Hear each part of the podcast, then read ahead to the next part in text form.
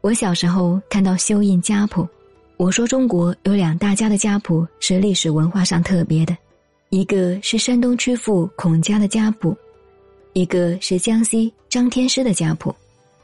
这两家可以说中国三千年历史文化中特别的家庭。不过，张天师的家谱不及孔家的。家谱姓氏，是中国人宗法社会的观念，比如。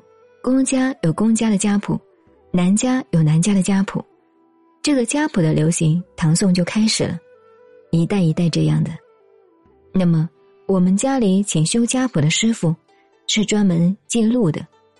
譬如说，我姓南，生下来叫什么名字，读书的时候叫什么名字，有小名、乳名、学名。像我，现在叫南怀瑾，一辈子三个字。行不改名，坐不改姓。那个时代，很多人名字都改了，为了闹革命啊，怕被抓了，另取个名字代号就出来。写文章的则有笔名，修家谱就不行了，把这个名字、别号什么的都写上。生几个儿子，生几个女儿，嫁到什么地方都有。中国有几千年的家谱历史，家谱的作用非常大。这个家谱的宗族有祠堂，以祠堂为中心，管整个的宗族，根本不需要那么多的公务人员来管。不过宋明以后，理学中禁锢人的部分被政治用来大行其道，变成后来民间的反动，殃及了整个传统文化。讲到政治管理，宗法社会的经验很值得研究。中国几千年的地方政治。大家也没有好好的研究，中国的宗法社会以祠堂为中心，地方政治靠祠堂。那个时候好像没有警察，我们小时候都看不到警察的，也不知道什么叫警察。你说要警察来管，那是个笑话。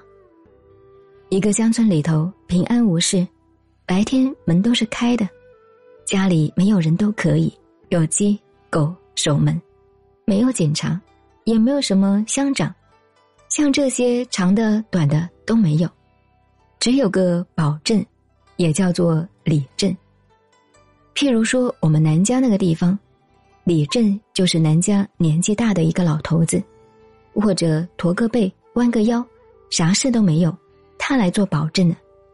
如果地方上一只鸡给人偷了，算大事了，等于美国那两栋高楼被人家炸了。